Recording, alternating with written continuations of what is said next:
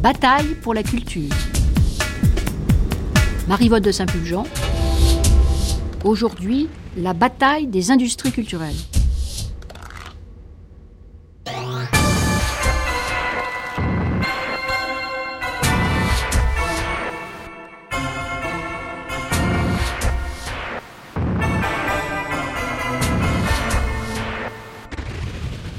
Bonjour et bienvenue dans cette grande traversée qui se poursuit chaque samedi jusqu'au 27 août sur France Culture. Une grande traversée consacrée aux batailles pour la culture, menée par les gouvernements socialistes de François Mitterrand et d'abord par Jacques Lang, dont nous célébrons ainsi le 30e anniversaire de l'arrivée au ministère de la Culture. La première émission portait sur le ministère des Créateurs, la deuxième sur la politique du tout des cultures. La semaine dernière, nous nous sommes intéressés aux grands travaux Samedi prochain 27 août, nous achèverons notre grande traversée en traitant du rayonnement culturel de la France dans le monde. Aujourd'hui, nous allons évoquer la bataille des industries culturelles. De 10h à 11h, une table ronde réunira des spécialistes et des acteurs de la période, en présence de Laurent Martin, qui a publié en 2008 aux éditions Complexes Jacques Lang, Une vie entre culture et politique. De 11h à midi, nous vous proposerons un documentaire sur les radios libres, suivi de midi à midi 30 d'un entretien avec Jacques Lang.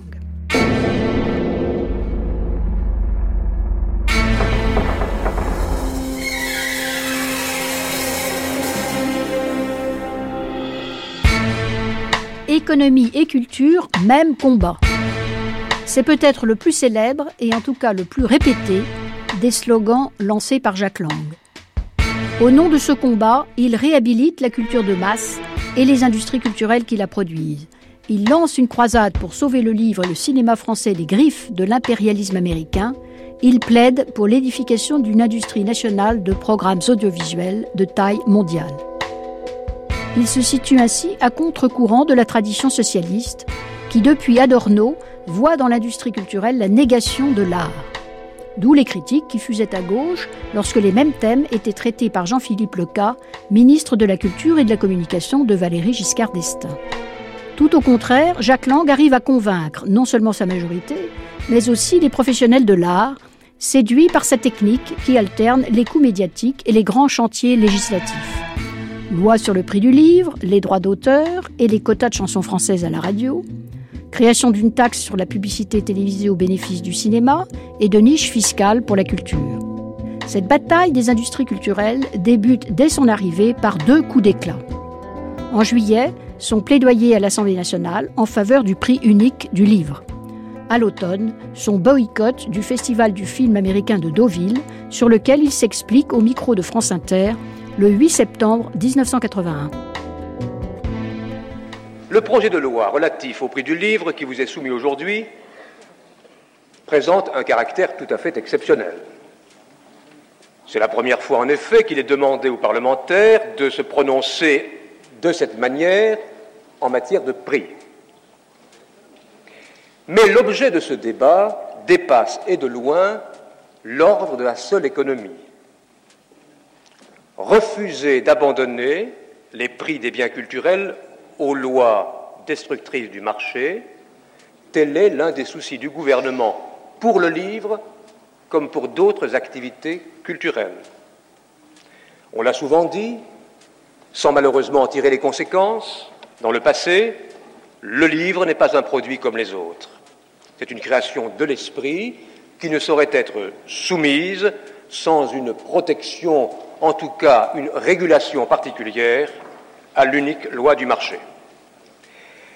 Et la question posée devant vous, à travers cette loi, est de savoir si notre pays entend maintenir vivante et forte une grande tradition artistique de création, ou si au contraire, notre pays choisira la, voie de la facilité et de la routine. La loi dont nous vous proposons l'adoption a pour finalité les objectifs suivants.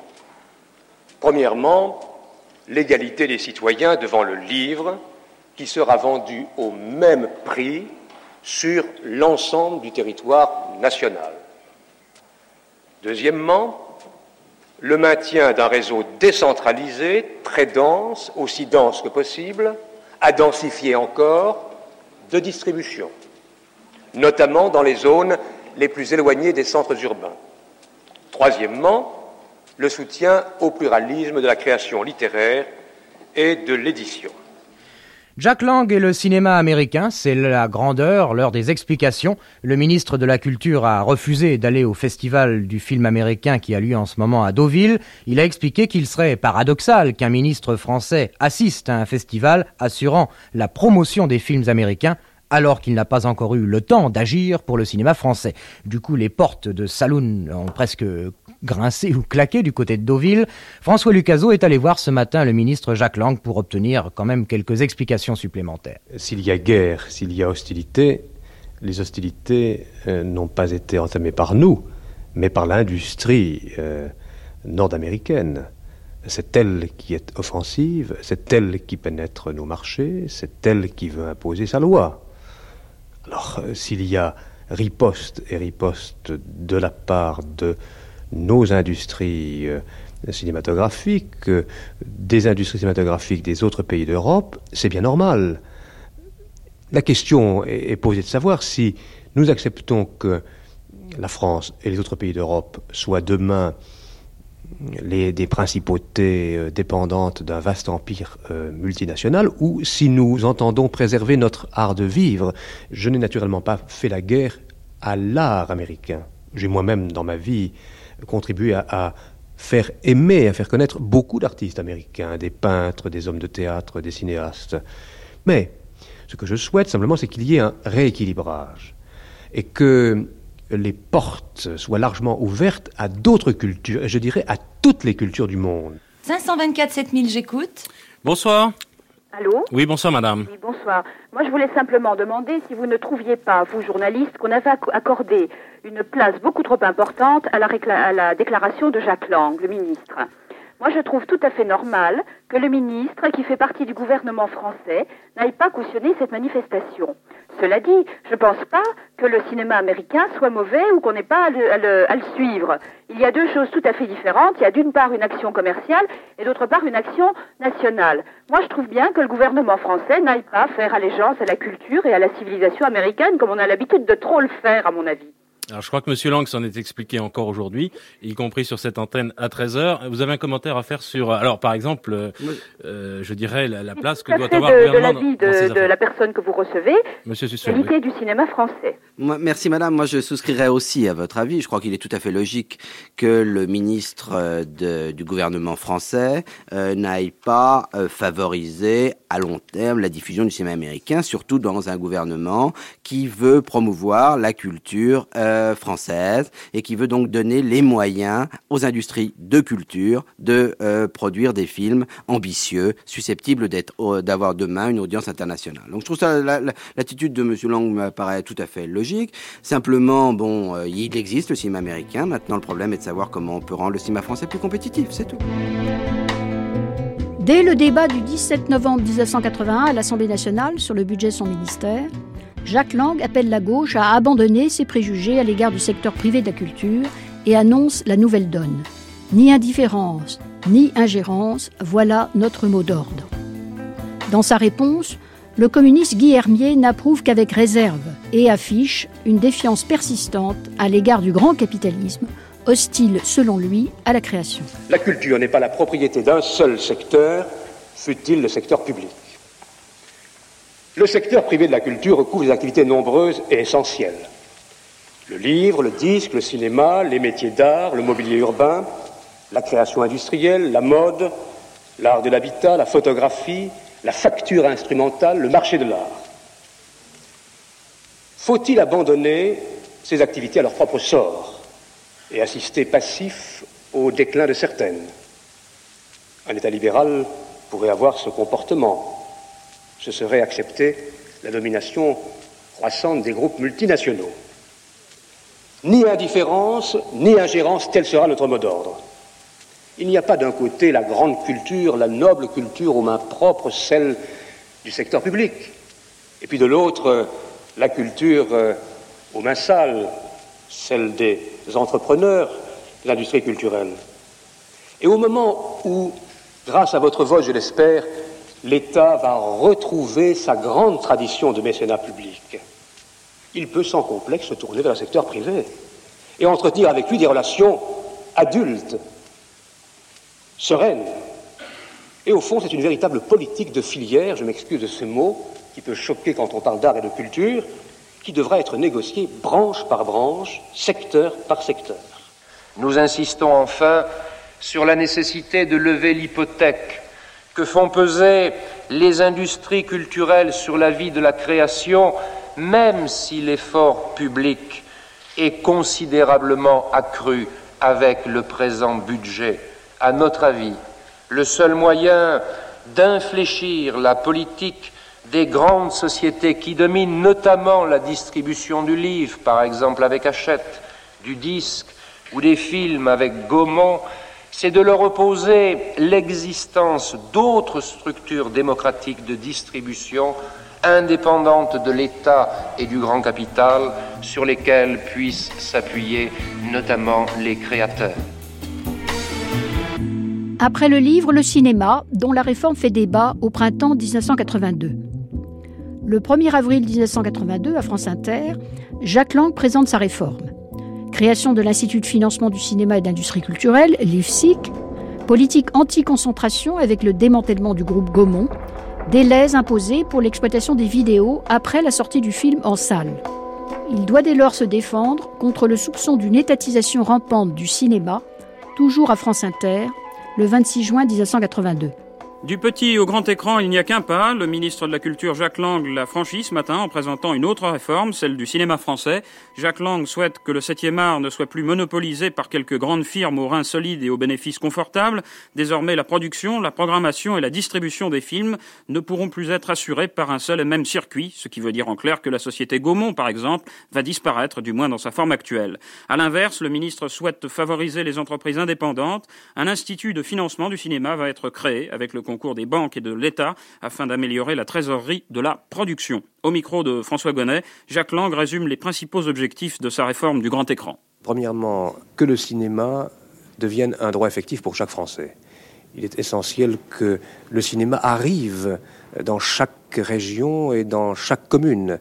Il n'est pas normal qu'un siècle après l'invention du cinématographe, trop de communes suburbaines, trop de petites communes ne soient pas desservies par le cinéma. C'est un droit pour tous. Alors nous allons prendre des mesures pour mieux irriguer le territoire national en salles et en films. Deuxième objectif, la création.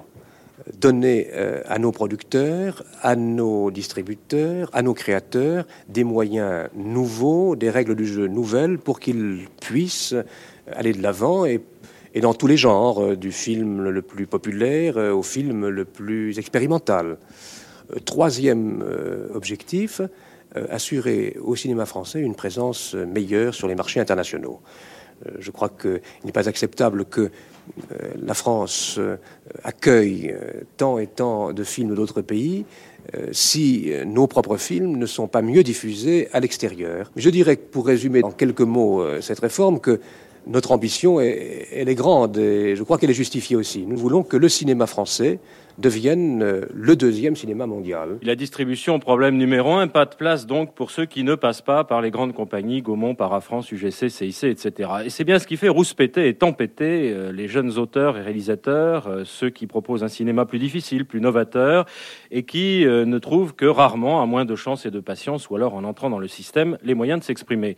La nouvelle politique de Jacques Lang, politique culturelle du cinéma, doit en principe remédier à cela. Mais Michel Cardoz a demandé au ministre de la Culture si la solution passait par un cinéma d'État organisé par l'État. Jamais de la vie, n'est-ce pas? Ce serait une très grande bêtise. Imaginez un seul instant que, que des fonctionnaires euh, soient chargés de choisir des films, des producteurs, des artistes. Euh, ce serait une catastrophe. Alors, euh, socialiste ou pas, communiste ou non communiste, il y a le bon sens. Et euh, il faudrait être euh, totalement idiot, n'est-ce pas, pour, confier euh, l'organisation artistique du cinéma à, des, fonctionnaires. Et je ne critique pas les fonctionnaires, à des hommes qui ne sont pas du métier, dont ce n'est pas le métier. je ne sais pas par quelle aberration de l'esprit, mais si je vois bien, il y a la permanente malveillance, les permanentes outrances des uns et des autres. Alors que tout au contraire, notre politique consiste dans le secteur du cinéma comme pour les autres secteurs à redonner une pleine vie aux professionnels et au secteur privé. Au fond, euh, c'est nos prédécesseurs qui avaient finalement euh, créé des situations où quelques groupes dominaient le marché, imposaient leurs lois, finalement, euh, à leur manière, étaient exercer une sorte de dictature sur les réseaux de distribution et de production. Et c'est notre gouvernement qui réintroduit la liberté qui réintroduit la compétition, la concurrence euh, entre des sociétés euh, différentes. Et euh, le cinéma que nous souhaitons est un cinéma libre, vivant, indépendant, où toutes les chances soient données aux petites entreprises indépendantes, aux producteurs, aux créateurs français et d'autres pays. Il semble que dans votre réforme du cinéma, il y ait un point qui met un petit peu les professionnels arbre au poil, c'est le fait que vous les empêchez de commercialiser les films en vidéo avant 18 mois après euh, la sortie en salle des 10 films. 18 euh, mois, c'est énorme lorsque on sait que la plupart des recettes d'un film euh, se fait en l'espace de 3-4 mois. Alors pourquoi un laps de temps aussi long? Une conviction nous anime et je crois anime tous ceux qui ont vraiment réfléchi sur l'avenir du cinéma. Sans la salle de cinéma, le cinéma meurt. Et ce serait avoir une vue à court terme que de penser que un système de cinéma vivant puisse vivre uniquement par la télévision ou par des technologies nouvelles. Si demain nous acceptions que les films de cinéma fabriqués pour le cinéma passent aussitôt à la télévision, ne parle pas de télévision, mais de vidéo. passe aussitôt dans les vidéoclubs. Alors, vous risquez, euh, si vous ne prenez pas de précaution, de faire mourir de nouvelles salles de cinéma. Vous risquez d'étioler un peu plus le réseau de distribution et de diffusion. Alors que notre souci, au contraire, je vous l'ai expliqué dès le début, consiste à couvrir tout le territoire en salles de cinéma. je crois que la sagesse commande d'établir une hiérarchie dans le temps. D'abord la salle de cinéma c'est euh, le lieu privilégié de diffusion du film. C'est elle qui donne au cinéma sa vitalité. Puis, quelques mois plus tard, alors ce n'est pas 18 mois, nous en discutons en ce moment, euh, un délai. La loi, pour l'instant, a fixé une fourchette entre 6 mois et 18 mois. nous allons, avec les professionnels, discuter et essayer de trouver le moins mauvais délai. Est-ce que ce sera 8 mois? Est-ce que ce sera 12 mois? Nous en discuterons. Alors, au bout de l'année écoulée, à ce moment-là, le film pourra parfaitement circuler et tout à fait librement à travers le réseau vidéo. Puis, troisième étape, la télévision. Le délai de protection est plus long, euh, peut être raccourci, euh, et je crois que cette hiérarchie dans le temps euh, permet de préserver la création cinématographique. Il ne faut surtout pas que l'on soit guidé par des préoccupations à, court terme qui tueraient la poule d'or, qui tueraient la création cinématographique. Il y a cependant un domaine capital où Jacques Lang est d'abord réduit au rôle de spectateur, l'audiovisuel, que François Mitterrand a préféré confier à un de ses proches, le ministre de la Communication Georges Fillou. Celui-ci présente en avril 1982 sa première grande loi sur l'audiovisuel qui autorise les radios libres et confie la régulation de la télévision à une nouvelle instance, la Haute Autorité de l'Audiovisuel, ancêtre de notre Conseil supérieur de l'audiovisuel. Dès cette époque, l'annonce de la création d'une télévision privée, la future Canal+, sème la discorde entre François Mitterrand et Jacques Lang, qui y voit une concurrence déloyale pour le cinéma. Lorsque Jacques Lang obtient la tutelle de la communication en 1988, les grandes décisions sont prises et il ne peut qu'en gérer les conséquences. À peine la loi sur l'audiovisuel a-t-elle été adoptée par le Conseil des ministres qu'elle se retrouve déjà sous le feu de la critique et de la polémique. Le point le plus controversé est évidemment la création de la haute autorité de neuf membres qui chapeautera la radio et la télévision. Neuf membres désignés, un tiers par le chef de l'État, un tiers par le président du Sénat et un tiers par le président de l'Assemblée. Ils auront un mandat de neuf ans et non de six comme on l'avait euh, cru primitivement. Réaction la plus défavorable, celle du secrétaire général du RPR Bernard Ponce qui dénonce l'orientation politique très marquée, selon lui, de la future haute autorité et qui déplore le maintien du monopole de la radio-télé. De son côté, le président des radicaux de gauche, Roger Gérard Schwarzenberg, regrette que le cordon ombilical qui relie le pouvoir à l'audiovisuel n'ait pas été définitivement coupé. Voilà pour les commentaires autour de cette fameuse loi. Le ministre de la Communication, Georges Filiou, vient tout juste de présenter son texte définitif et complet aux journalistes. Sur de nombreux, points, Michel Lemaire, il faut bien dire que le projet gouvernemental reste assez flou. Georges Filiou ne s'en est pas caché cet après-midi, il s'agit davantage d'une loi d'orientation que d'un texte destiné à figer dans le moindre détail l'avenir de la radio-télévision. Le ministre de la Communication part de l'idée que les moyens audiovisuels vont connaître un considérable développement dans les années à venir. Il prévoit déjà une dizaine de programmes de télévision dans un délai de 2 à 6 ans, au lieu de nos trois modestes chaînes actuelles. L'utilisation du câble, du satellite, vont bouleverser les données actuelles. Conclusion, il ne faut pas fixer de manière trop rigide les structures et les mécanismes pour pouvoir au contraire s'adapter sans cesse, épouser le terrain. C'est ainsi que de larges possibilités de prendre des dispositions supplémentaires par décret sont ouvertes par ce projet, qu'il s'agisse du financement ou de la création de nouvelles sociétés de télévision, voire d'une chaîne privée, si les partenaires étaient d'accord sur les modalités. L'opposition ne manquera pas de voir dans cette démarche un flou savamment entretenu, et les organisations syndicales s'inquiéteront sans doute des incertitudes qui demeurent sur des points non négligeables, mais le débat parlementaire fournira sans doute au ministre l'occasion d'apporter de nouvelles précisions. Jacques Lang fait une nouvelle fois la une avec son discours du 27 juillet 1982 à la deuxième conférence mondiale de l'UNESCO sur les politiques culturelles, dite conférence de Mexico, où il dénonce l'impérialisme culturel américain et pose la France en champion des pays culturellement non alignés. Il y affirme aussi le rôle économique de la culture et l'existence d'une industrie du savoir thème qu'il reprend et développe à l'Assemblée nationale le 3 novembre 1982. Notre ministre de la Culture, M. Jacques Lang, exprimait la volonté d'une plus étroite alliance avec le tiers-monde. Mais il stigmatisait surtout la situation actuelle des industries culturelles et des grands médias que sont la radio et la télévision, sournoisement colonisés à ses yeux euh, par l'empire du profit, l'impérialisme financier et intellectuel. Et cet impérialisme financier et intellectuel ne s'approprie plus les territoires, ou rarement. Il s'approprie les consciences, il s'approprie les modes de pensée, il s'approprie les modes de vie. La liberté dont notre cher collègue britannique parlait à l'instant. Oui à la liberté, mais quelle liberté? La liberté, comme nous disons en France, du renard dans le poulailler, qui peut dévorer les poules sans défense à sa guise. Quelle liberté? Une liberté à sens unique ou une liberté partagée? Mais il ne suffit pas, vous le savez bien, chers collègues, comme je le fais à l'instant, euh, de proférer un discours incantatoire. Il faut agir. Il faudrait que notre conférence soit l'un des moments de notre action. Si nous ne voulons pas demain devenir les hommes sandwich des multinationales, il faut que nous prenions des décisions, des décisions euh, courageuses. Par exemple, dans le secteur audiovisuel, il est indispensable que chacun de nos pays prenne des décisions. Je souhaite par exemple qu'une des résolutions de cette conférence invite euh, nos gouvernements respectifs à inviter leurs médias et leurs télévisions à diversifier leur programmation télévisée et à décoloniser les chaînes de télévision et de radio.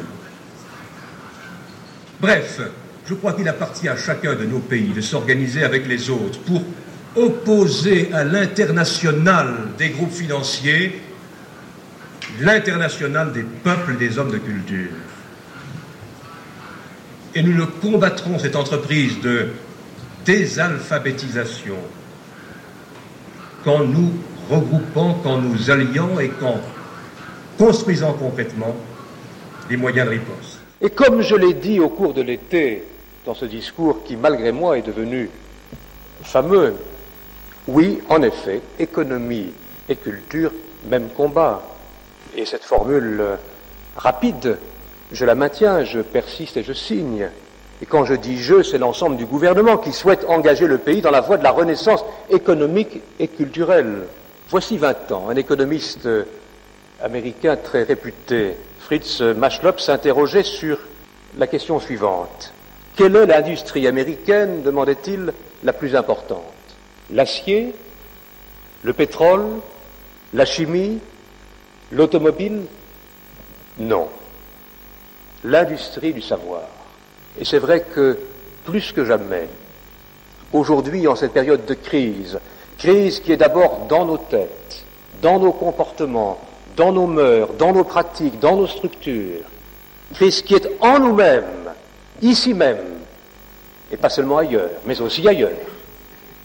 C'est d'abord en choisissant la voie de l'imagination, de l'invention, de l'innovation, de la réintroduction de la matière grise dans tous les secteurs de l'activité économique et sociale, que nous pourrons réveiller nos forces industrielles, nos forces agricoles, nos forces de construction économique et sociale. Et le secteur culturel doit apporter cette contribution à cette renaissance. Le secteur culturel, comme vos trois rapporteurs l'ont à l'instant parfaitement souligné, c'est l'une des branches de l'économie. Plus de 300 000 emplois, 60 milliards de chiffre d'affaires, appelé demain, s'il se développe, à exporter, et je songe en particulier à la grande décision prise ce matin même par le Conseil des ministres, à la demande du Président de la République, de mettre au point un plan national pour le développement et l'expansion de l'industrie nationale des programmes audiovisuels, au moment même où notre gouvernement propose au pays de s'engager dans la voie des réseaux câblés. Exportation pour demain, création d'emplois, bref, tourner le dos à une politique d'abandon, oui, d'abandon pendant trop d'années à l'égard des industries culturelles. Et c'est une tristesse de penser que, en cette période où, grâce à l'effort national et à l'effort du gouvernement et du Parlement, il y a en France même une soif, un appétit d'image, il se traduit par cette ruée vers les magnétoscopes dont nous nous félicitons tous, mais qui un peu plus va creuser notre déficit commercial parce que notre industrie de la culture n'a pas été capable, ou nos prédécesseurs n'ont pas été capables, de préparer notre pays à ce défi technologique et à la concurrence internationale dans laquelle nous nous trouvons aujourd'hui embarqués.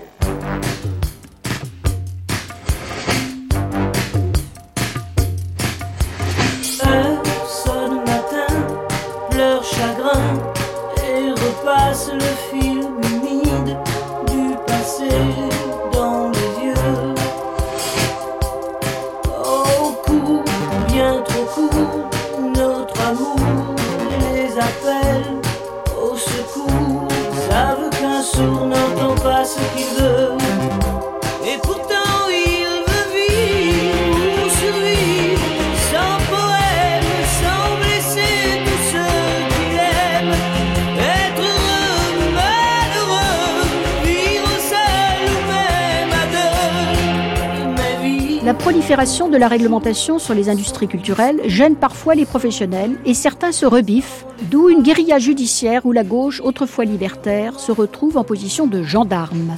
France Inter le remarque à propos de procès ou de poursuites mettant en cause, en janvier 1984, la réglementation sur les vidéos, en mai 1985, la loi sur le prix du livre, en juillet 1985, le régime des radios libres. Plein feu sur la vidéo. Le ministre de la Culture, Jacques Lang, prépare un projet de loi contre le piratage des cassettes. Il l'a dit lundi sur France Inter à ce même micro en précisant que les pirates encourraient des peines de deux ans de prison ainsi que de fortes amendes. Et puis aujourd'hui, c'est un éditeur de cassettes et un producteur de, de films qui se retrouve devant la justice. Lui, il s'appelle René Château, c'est un honnête homme, ce n'est pas un pirate. On lui reproche tout simplement d'avoir lancé dans le circuit vidéo la cassette de son dernier film, Le Marginal, avec Jean-Paul Belmondo. La loi lui imposé un délai de un an entre la sortie du film et celle de la cassette. Une loi destinée bien évidemment à protéger les petits exploitants de salles de cinéma. Le procès se déroulait tout à l'heure devant le tribunal de Paris, l'enquête de Jacques Expert. Le marginal a déjà rapporté plusieurs milliards de centimes à René Château et à son associé Jean-Paul Belmondo. En trois mois de distribution, c'est une affaire rentable. Tout ce qui viendrait maintenant des petites salles serait négligeable. La vente vidéo est donc le moyen tout trouvé d'augmenter son profit. Mais la loi en France est stricte. C'est d'ailleurs le seul pays dans le monde où ça se passe ainsi. Elle impose un délai d'un an entre les sorties cinéma et vidéo. René Château aurait pu attendre, seulement le marginal est déjà sur le marché, il est vendu le plus souvent sous le manteau, mais on le trouve parfois sur les étalages des vidéoclubs, car les pirates de la vidéo ont encore frappé. Certains vont dupliquer le film en Belgique et en Hollande, où il est déjà sorti en vidéo, d'autres empruntent le film à la fermeture des cinémas et le recopient pendant la nuit. Toujours est-il qu'on le trouve et en grand nombre sur le marché. D'où la colère de René Château qui décide de braver la loi et de sortir le marginal. L'affaire aurait pu faire tache d'huile aussi le ministère de la Culture a décidé de stopper l'hémorragie en demandant la saisie de la cassette. 4000 sont déjà sur le circuit. Le procès a débuté ce soir, il reprendra mercredi prochain. La FNAC va se faire taper sur les doigts en annonçant des rabais de 20% sur certains livres. La FNAC n'a peut-être pas fait une bonne opération. D'une part, la majorité des éditeurs ont décidé de la boycotter. D'autre part, le gouvernement va prendre toutes les mesures nécessaires pour que la loi sur le prix unique des livres soit respectée. Autrement dit, la FNAC sera poursuivie. Les explications du ministre de la Culture Jacques Lang, interrogé par François Lucaso. C'est une loi qui, vous l'avez constaté depuis quelques jours, bénéficie du soutien actif de l'ensemble des professionnels du livre, éditeurs, libraires, écrivains, bibliothécaires. Nous n'accepterons pas que tel ou tel organisme de distribution, pour des raisons publicitaires et de profit immédiat, puisse mettre en péril l'économie du livre. Donc vous avez constaté des infractions? Alors le gouvernement et l'ensemble des administrations associées, police, justice, économie et finances, culture, ont décidé de frapper fort. Euh, 6000 infractions ont été relevées, les tribunaux seront saisis et euh, d'autres pressions seront exercées pour que cette, euh, ce distributeur euh, respecte enfin le texte. Est-ce qu'on peut trouver des livres français moins chers en Europe? Mais pas du tout, là c'est une pure propagande. Il faut que les Français sachent que le livre français est l'un des moins chers d'Europe, sinon peut-être le moins cher d'Europe. Vous rappeliez euh, tout à l'heure, Jacques Lang, que François Mitterrand a été inculpé pour cette radio qui s'appelait Radio Riposte. Et là, Jean-Louis Courleux m'apporte à l'instant une dépêche. Une opération de police est en cours jeudi matin contre une radio parisienne d'extrême gauche, Radio Mouvance. Cette station située, etc., etc. Les raisons de cette intervention policière ne sont pas connues. J'ignore tout de cette affaire, naturellement. Mhm. Mais c'est pas plaisant de recevoir des, des policiers parce qu'on fait de la radio. naturellement, mais, mais il y a une très grande différence, une différence, je dirais, radicale entre la situation euh, d'avant 81, qui était une interdiction absolue, totale, pour toute personne euh, d'émettre. Aujourd'hui, euh, ce sont plusieurs centaines de radios qui se sont vues accorder le privilège d'émettre. Et comme vous le savez bien, Philippe Caloni, Il y a des règles à respecter. D'ailleurs, le, le- le service public, et, et en particulier France Musique, en souffre parfois. Euh, le territoire des ondes est un territoire limité. Si on ne respecte pas les règles, c'est comme sur la route, alors euh, on crée des accidents. Je pense que s'il y a des poursuites contre cette radio, c'est parce qu'elle n'a pas respecté ces règles. À l'été 1985, la droite se prépare à reprendre la majorité à l'Assemblée nationale, et l'un de ses thèmes est la privatisation de l'audiovisuel public, suite logique, selon elle, de la politique de la gauche qui crée de nouvelles chaînes privées, dont la 5 et la 6. Au micro de Philippe Caloni sur France Inter, Jacques Lang défend héroïquement une politique qu'il n'approuve pourtant guère et que ses amis cinéastes conspuent. Eh Bien justement, Jacques Lang, la télévision, parlons-en. Hier, notre invité était Monsieur Alain Madelin. Vous savez, c'est Monsieur Télévision à l'UDF. Alors, je vais résumer ce qu'il nous a dit. On, on privatise deux chaînes, on en garde éventuellement une privée. Quant à la radio, il n'y aura plus qu'une seule chaîne dite de service public. Qu'est-ce que vous pensez de ces propositions, Jacques Lang? Oh, c'est un petit peu triste tout ça, vraiment. Euh, euh, je suis même pas sûr, vous voyez, que euh, si euh, il advenait qu'un jour euh, ces personnes soient appelées à diriger, ils mettent à exécution des projets aussi funestes. Et je suis convaincu d'ailleurs que les gens sérieux en France, je veux dire les professionnels de la télévision, les artistes, les créateurs, les techniciens, n'accepteraient pas et se battraient pour éviter le démantèlement du service public de la télévision et de la radio française qui, malgré ses défauts, il y en a, il y en a, malgré ses défauts, euh, fait l'envie et l'admiration d'autres pays. Et euh, entendre des gens qui, lorsqu'ils étaient au gouvernement, ont refusé toute libération audiovisuelle, ont fait inculper, par exemple, François Mitterrand, premier secrétaire du Parti socialiste, lorsqu'il a créé une malheureuse petite radio libre, se sont opposés à toute évolution libérale à la radio-télévision. Nous parler aujourd'hui de libéralisme, on a envie de rire. D'ailleurs, c'est risible. Nous sommes les premiers à avoir euh, introduit euh, la libération audiovisuelle. Et le septennat de François Mitterrand restera, quoi qu'il dise, quoi qu'il fasse, le septennat qui aura marqué l'entrée de la France dans la liberté audiovisuelle et dans l'audiovisuel de l'avenir. Nous avons libéré les radios, nous allons peut-être prendre quelques décisions en faveur du développement des télévisions privées, Euh, ces mesures que j'évoquais à l'instant en faveur de l'investissement dans le cinéma et l'industrie de programme refusées avec violence par l'opposition, franchement, je m'excuse de le dire, c'est un peu brutal, je trouve que nos adversaires sont un peu fumistes.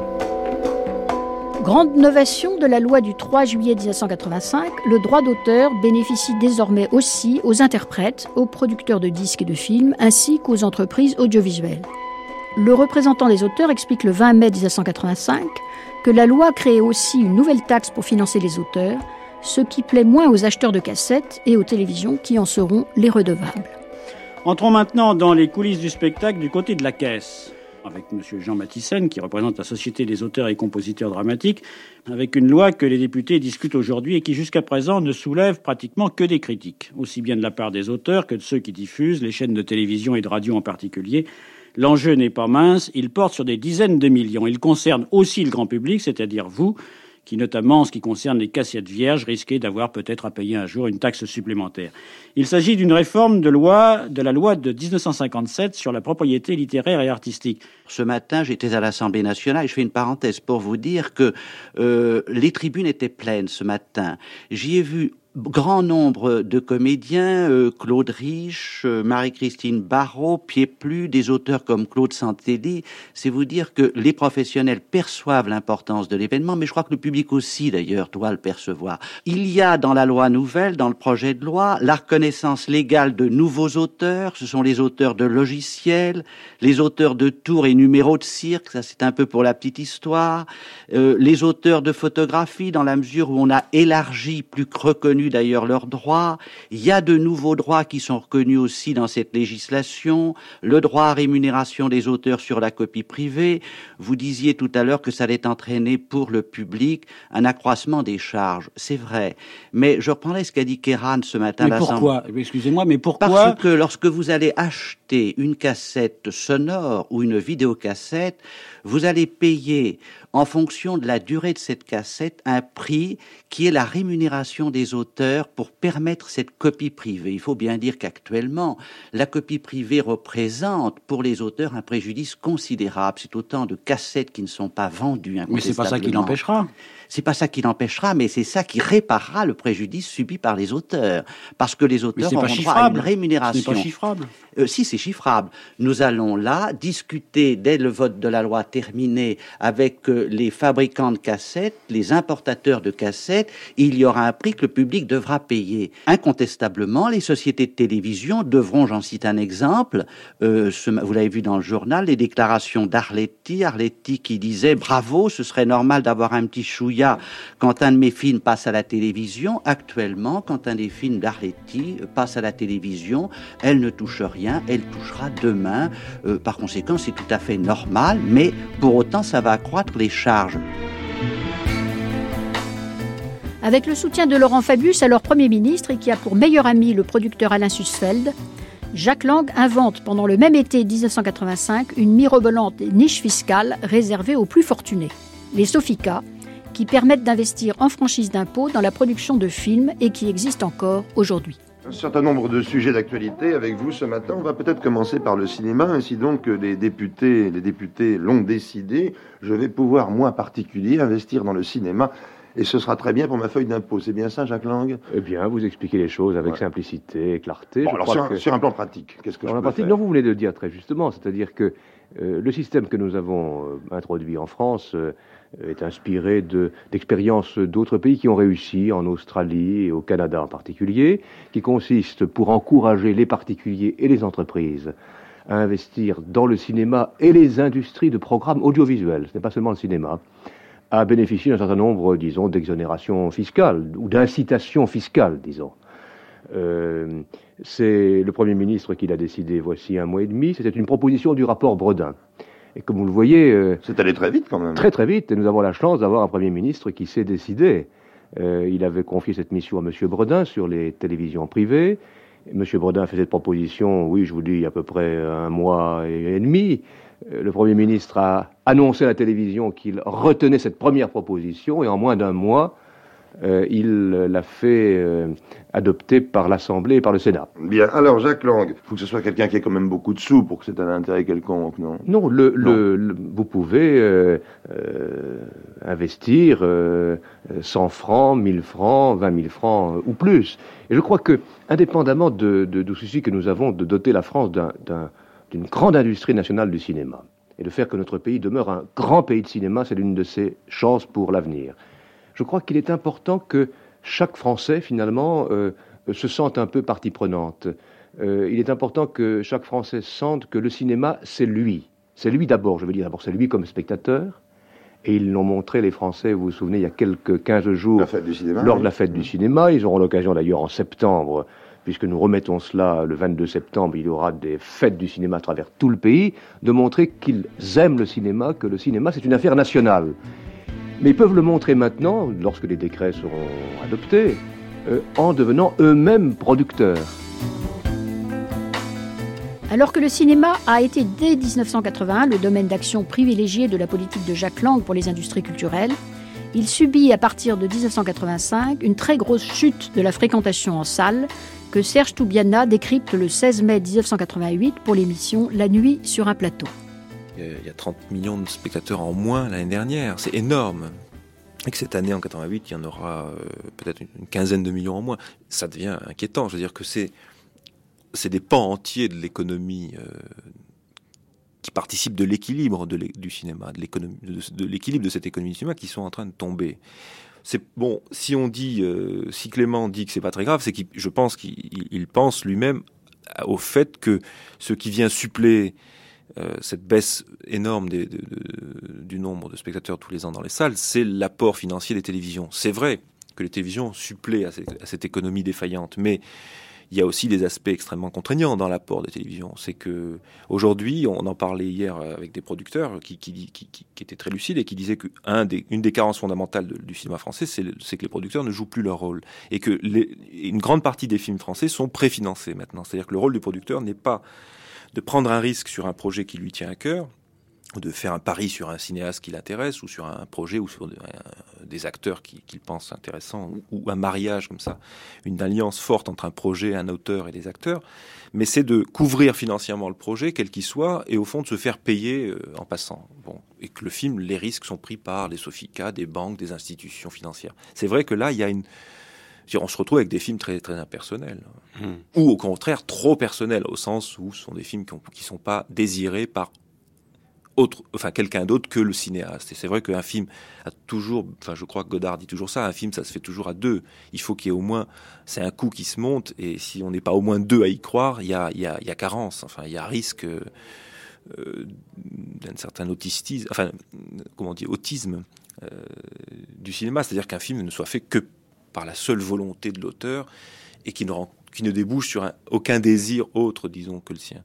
Donc quand Clément, je crois que Clément a un peu c'est aussi sa fonction euh, en tant que directeur du CNC, c'est de rassurer. C'est vrai que on aurait intérêt aujourd'hui à avoir un nouveau discours euh, sur le cinéma, lucide, et peut-être serein, mais aussi euh, en tenant compte des vraies difficultés. De même, les 10 ans de la loi Langue sur le prix du livre, que le Salon du Livre célèbre en mars 1991, coïncident fâcheusement avec une crise des ventes dans l'édition française. Les éditeurs présents dans la table ronde diffusée le 26 mars 1991, et notamment Claude Cherki du Seuil, estiment cependant que la crise serait plus grave encore si le prix unique du livre n'existait pas, conviction encore largement partagée 20 ans plus tard. Le dernier communiqué du SNE pour les, l'année 1990, euh, je cite, déclare qu'après trois années de bonne santé, l'édition française a connu en 1990 un net ralentissement du rythme de sa croissance. Moi, je dirais pas que l'édition est en crise. Je dirais qu'il y a aujourd'hui des difficultés pour la librairie. Et que ces difficultés pour la librairie se répercutent dans le monde de l'édition. Et on le voit aujourd'hui. Aujourd'hui, je crois que euh, nous constatons, ces trois derniers mois, et tous les éditeurs aujourd'hui en parlent dans les couloirs, à une augmentation des taux de retour. De, des, des, des livres euh, des libraires. Et pourquoi cette augmentation des taux de retour? Euh, ce n'est pas parce que les livres que nous avons mis en place euh, ne méritent pas d'être maintenus en librairie, c'est parce qu'aujourd'hui les libraires ont fait une, fin d'année difficile dans deux secteurs qui sont bien identifiés, qui sont le livre scolaire et le livre, illustré. Euh, et nous nous retrouvons, alors qu'après euh, l'automne, en général, les, libraires euh, ont des capacités financières, nous nous retrouvons avec des libraires qui ont des trésoreries qui sont dans un état assez dramatique. Donc, comme ils ont des trésoreries dans un état dramatique, ils renvoient des livres. Ils renvoient les livres aux éditeurs. Et c'est grave, parce qu'ils renvoient des livres qu'ils ne vont pas vendre et qu'ils ne vendront pas. Euh, et, je crois que le vrai problème aujourd'hui d'édition n'est pas un problème de l'édition. Il y a des problèmes dans l'édition. Hein. il y a des éditeurs qui ont des problèmes, des problèmes de financement, des problèmes de croissance, des problèmes de développement, c'est vrai. Mais je crois que le problème, collectivement, se trouve plus dans la librairie que dans l'édition. Alors vous êtes parfait, Claude Cherki, parce que vous avez fait l'enchaînement à, ma place. Je voulais parler de librairie, ça tombe bien. En fait, en fait cette année, les 10 ans de la loi sur le prix unique des livres, ici au Salon du Livre. Euh, là aussi, il y a une étude du ministère des Finances il y a, un ou deux ans qui disait que le, prix unique avait fait euh, augmenter le prix moyen du livre et que euh, du coup, il fallait publier plus de titres avec des tirages moins forts pour arriver à essayer d'arriver au même niveau de profit pour les maisons d'édition. Donc il y avait une espèce de surenchère de titres qu'on vendait moins mais plus cher. Est-ce que c'est est-ce qu'est-ce que vous pensez les uns et les autres de cette loi du prix unique? J'en viens. Je crois que si vous voulez, on le voit bien la comparaison classique qu'on fait avec le disque. Le prix unique a permis effectivement qu'on maintienne un réseau de librairies, y compris des petites librairies, et ça c'est tout à fait essentiel pour l'édition. Sinon, on va faire des phénomènes de concentration. Et dans les villes où il y a moins de librairies par nombre d'habitants, on vend moins de livres. Le livre est un, objet, si on peut le dire, qui a besoin d'une certaine proximité. Et donc, je crois qu'il y a besoin d'une spécialisation, etc. Donc, je crois que c'est une loi.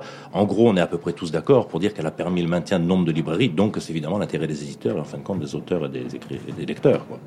Euh, Claude Cherki, vous avez fait partie, vous faites partie de l'association pour le développement de la librairie de création, qui est, qui est née en 1989 et qui regroupe les éditions Gallimard, le Seuil donc, l'édition de Minuit, découverte et euh, partenaire peut-être plus surprenant pour le public, France Loisirs. Alors, on, parce qu'on peut se demander euh, si le, danger pour les librairies, ce n'est pas la, montée en puissance des, clubs du livre.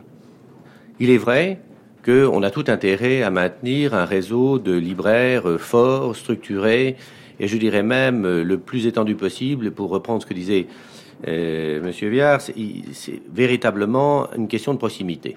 En revanche, il y a une chose qui est absolument certaine, c'est que les conditions économiques euh, générales et que l'on peut anticiper pour le futur tendront à faire qu'il y ait des concentrations dans le domaine de la distribution. Et je vois difficilement euh, pour euh, et je crois que c'est pour éviter qu'on se mette la tête sous l'aile, même aujourd'hui, je vois difficilement comment des petits libraires qui ont eu l'habitude de vivre d'une façon très artisanale vont pouvoir arriver à tenir le coup devant l'assaut de plus en plus euh, féroce que leur sera mené par des chaînes qui seront extrêmement structurées, extrêmement fortes au point de vue financier et qui auront pour but, comme ça s'est passé dans les autres pays européens, de créer une chaîne de librairie ayant une puissance importante sur le marché, parce que je crois que c'est malheureusement quelque chose qui, enfin, je ne dis pas que ça nous peut en donner, mais ça se profile en tous les cas. Claude Cherki? Oui, moi, je voudrais dire que les, phénomènes de concentration euh, sont des de la, de la vente, sont des phénomènes graves, parce qu'ils vont conditionner toute la vie d'édition.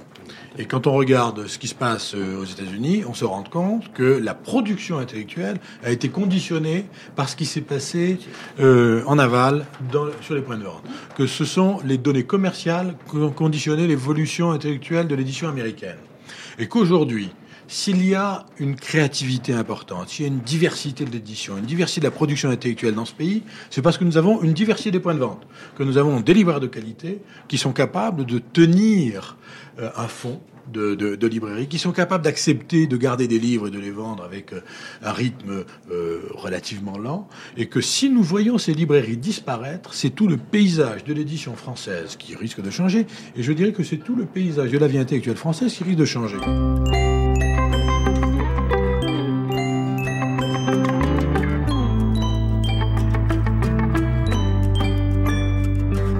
Quatrième volet des archives Bataille pour la culture, une émission de Marivonne de Saint-Pulgent, attachée d'émission Eugénie Pascal, archivina Catherine Louis, réalisation Laurence Millet et Philippe Baudouin.